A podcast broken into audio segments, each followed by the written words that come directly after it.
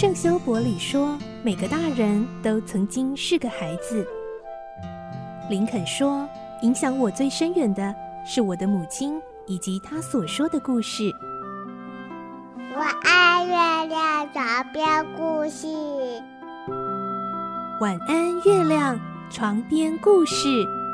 小青姐姐邀请每一位大孩子、小孩子一起听故事，不管多忙，也要和你一起听故事。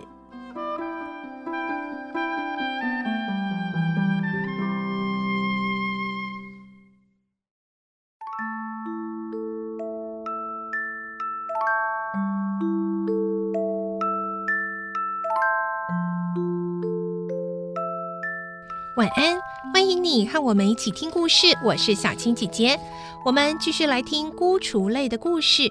今天是第八集了，我们会听到奥利弗离开了棺材店，走出了小镇，无依无靠、漫无目的的他，究竟会走到哪里去呢？来听今天的故事，《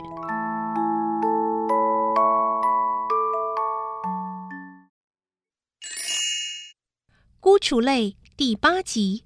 到伦敦去。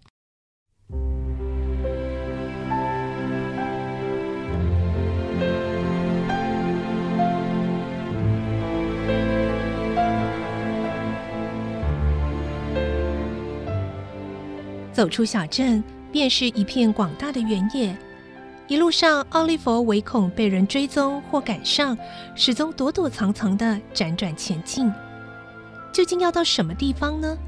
奥利弗自己也不知道，他只是毫无目的地走着，直到中午时分，他才停下脚步，坐在一座里程碑旁边休息，开始盘算要到哪里去谋生。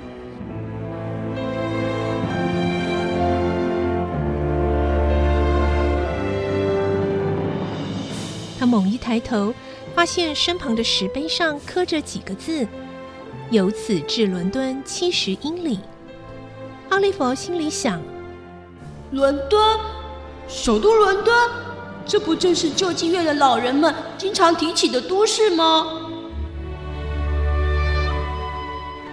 没错，就是这个伦敦。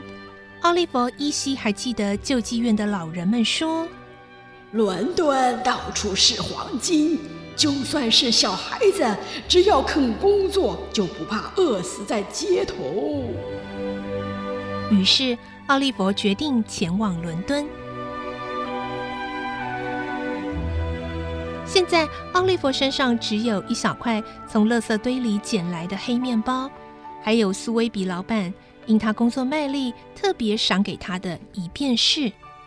那天，奥利弗走了将近二十英里路，夜晚他就躲在牧场的干草堆里睡觉。在原野里，有枯叶或干草可垫着睡觉，算是幸运了。有一天晚上，奥利弗来到一片光秃秃的荒野，那里没有树，也没有草，彻骨的寒风呼呼地吹着。他在饥寒交迫下，整个晚上抖得睡不着。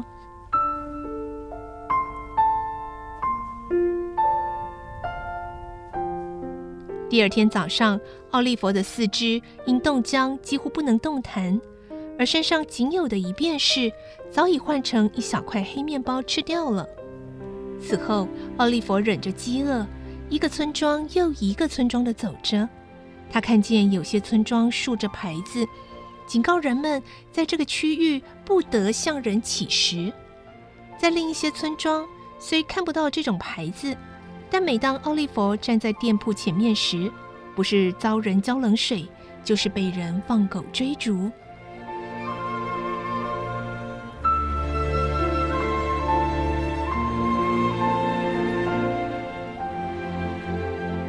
到了第七天清晨，奥利弗来到一座小镇，他已饿得举步维艰。几天没吃东西了，奥利弗不但忘了食物的味道，而且，饿得连向人要水喝的力气都没有，他慢慢地走到一家店门口前面，蹲下来，脚上的鞋子已经开了口，身上的衣服也沾满了灰尘。他想，不知道我会不会就这样死掉。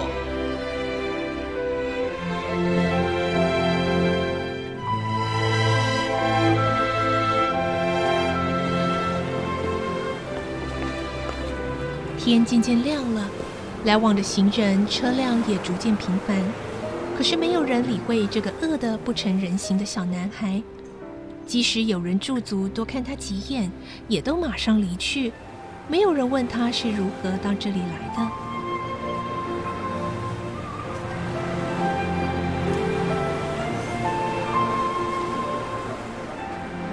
奥利弗一动也不动地坐在那里。快到中午的时候，他才缓缓抬起头来。突然，他注意到对街有一个少年正静静的注视着他。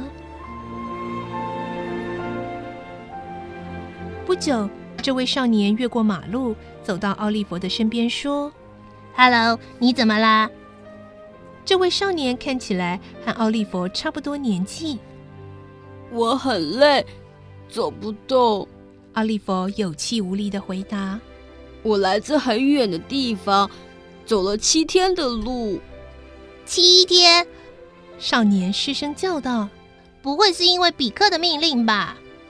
比克的命令，阿利佛不懂。比克是什么？我想你一定不知道，因为你还小。少年说：“所谓比克啊，就是指法官。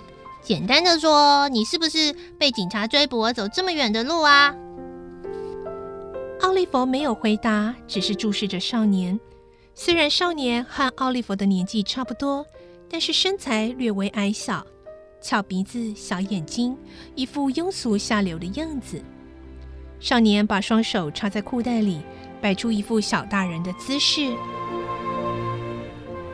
事实上，我已经五天没吃东西了。嗯，少年沉思了一会儿，说：“虽然我口袋里没像人家那么多钱，但请你吃一顿是没问题的。起来，吃馆子去。”少年扶起奥利弗，带他到附近的餐馆，并替他点了一些食物。奥利弗像一头恶狗似的狼吞虎咽，少年看在眼里，觉得很新鲜。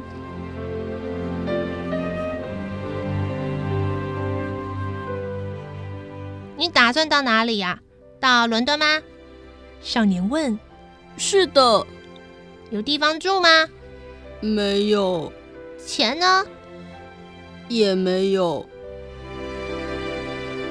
奥利弗回答后反问：“你住伦敦吗？”“是啊，我是住在伦敦。你还没找到今晚要睡觉的地方吧？”少年问。“正好今天晚上我要回伦敦去，在伦敦我认识一位非常亲切和蔼的老绅士，也许他可以给你地方住。”“那么，先谢谢你了。”这时，奥利弗才想到彼此还不知道姓名，便自我介绍：“我叫奥利弗·崔斯特，请多多指教。”“我叫约翰·道金斯，那位老绅士最疼爱我。”少年也自我介绍：“此外，我还有个外号叫小精灵。”奥利弗一点也不明白，像这样一个庸俗的小孩，怎么会得到老绅士的宠爱？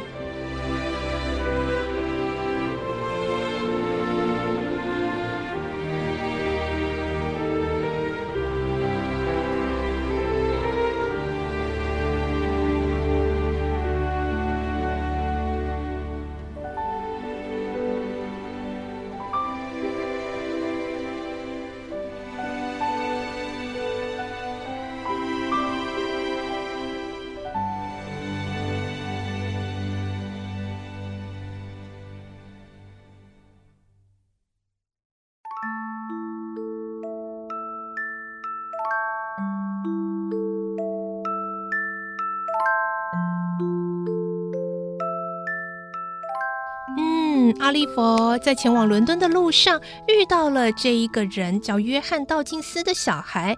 嗯，这个人说可以带他去伦敦见一位老绅士。到底到了伦敦见到老绅士，我们的奥利弗又会有什么样的遭遇呢？下个礼拜再继续来听孤雏类的故事喽。明天是我们的绘本时间，记得来听绘本故事。我是小青姐姐，祝你有个好梦，晚安，拜拜。小朋友要睡觉了，晚安。